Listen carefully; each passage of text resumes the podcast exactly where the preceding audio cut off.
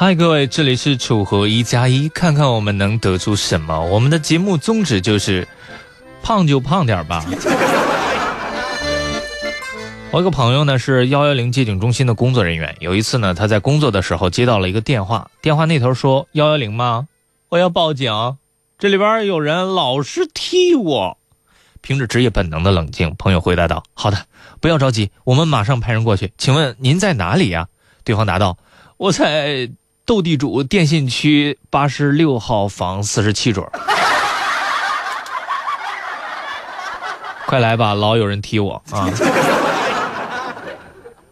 啊，最近呢，有两名醉酒的妇女啊也报了假警，原因是什么呢？我们一起来听一听。日前，在福建惠安幺幺零接警中心，民警接到了一个报警电话。说是有人被打，警方是迅速赶到现场，谁知道到现场一看，完全不是那么回事儿。事发当天凌晨，惠安县东岭派出所值班民警接到一名女子报警电话，说是她的朋友在酒店喝醉酒后被人强行带走，请求警察来解救。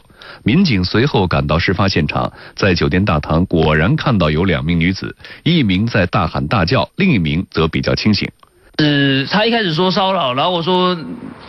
我说在哪里？你带我去，我帮你处理。然后他说，然后我到达，然后他就说不用不用不不用处理，是朋友之间喝酒，没没事了。你你们送我回去就行了。民警听后觉得有点奇怪，怀疑这两名女子受人威胁，不敢说出实话。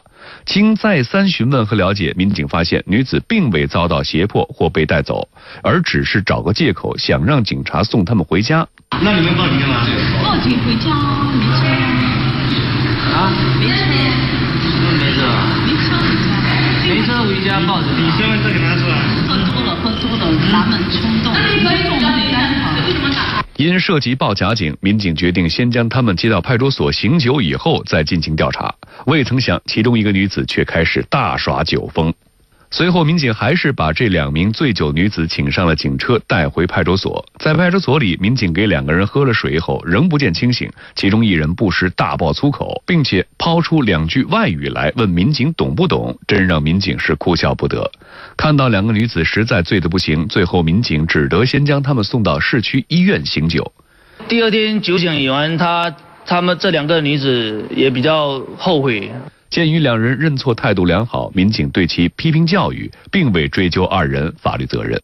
对此，有网友表示，喝醉酒真的是一种很狼狈的体验。有一次，他和好朋友去喝酒，老好友就喝醉了，他就送朋友回去。结果朋友说：“我打车，这个自己打车，我自己会打车。”接着呢，他就看见他这朋友拦住一辆车，然后就开始疯狂的打车，打的手都肿了。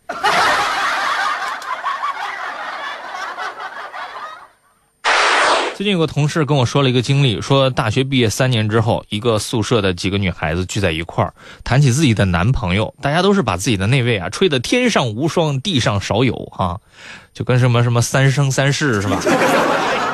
啊，那种感觉似的。只有当年的细花小田坐在那里一声不吭。女孩就问了小田啊，说说你家那位呗。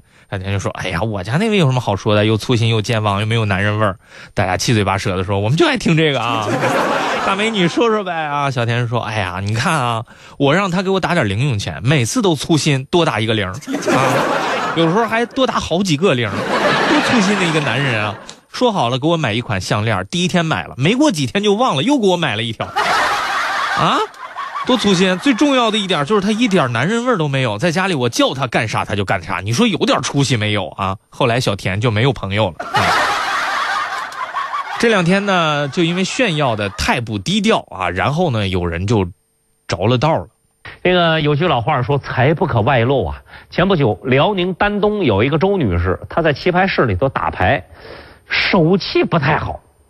周围人一看，哎，估计这没钱了，就劝他说：“你别玩了，你这你这没钱你还打什么？”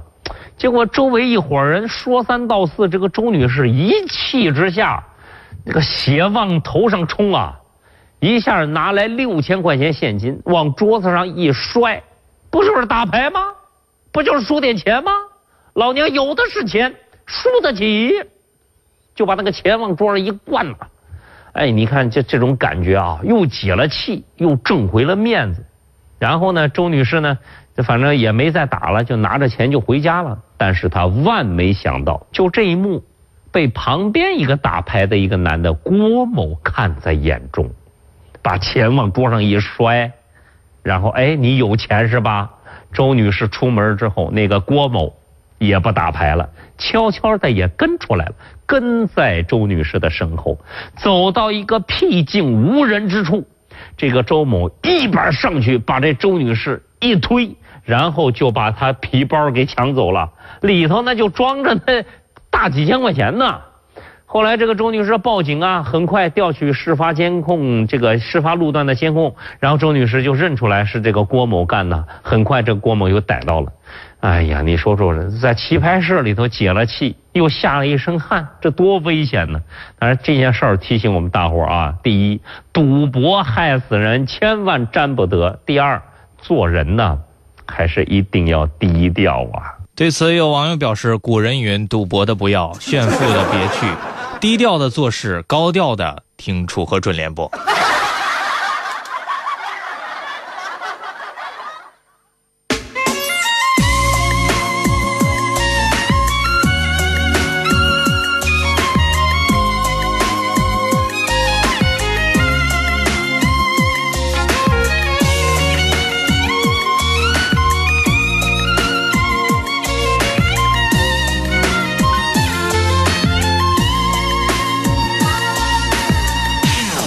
因为我们编辑小莹的话说，记得我念书的时候，一次班主任发现有学生早恋，于是，在班会上批评道：“我说你们总是眉来眼去的，成绩也下降了。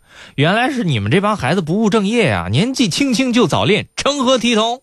刚说完，一个同学就在下面接话：“老师啊，好像我记得师母是你小学同学吧？” 最近呢，学校为了防止学生恋爱啊，又出台了反人性的奇招。在枣庄，为防止学生早恋，枣庄薛城区顺耕中学出台了男女生交往十不准，其中这么一条就是这么说的：男女生不准肩并肩到茶炉房接水。校方在最后呢还提醒说了，严重的要劝退。那这规则一出，议论是炸开锅了。咱们来看一下吧。像这个年龄段吧，如果有这种心理，我觉得是正常的，你知道吧？他是有点约束的太厉害了，他该谈的他，你管的再严，他照谈。嗯，上节目之前呀，看这个网友评论。有一个网友是这么说的啊，应该引导女生恋爱是如何保护自己，男生恋爱是如何尊重女生，而不是不让交往。哎，我觉得这个观点是比较对的啊。简单粗暴的出台这么一个规定，学校倒是省事儿了，但生理的、心理的变化，人为的捂着、按着，反倒不如摊在阳光之下呀，让他健健康康的成长起来。学校有这些心思，还不如开设一个恋爱方面的课程，给学生讲讲怎样让这种情感不影响成，怎样能合理的来规划相互的人生，这样也许更实用，更顺应学生成长的需求啊。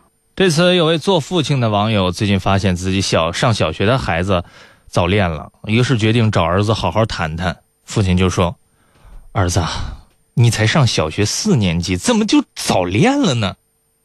只见儿子无奈的说道哎别提了吧三年级的时候都让学长抢了。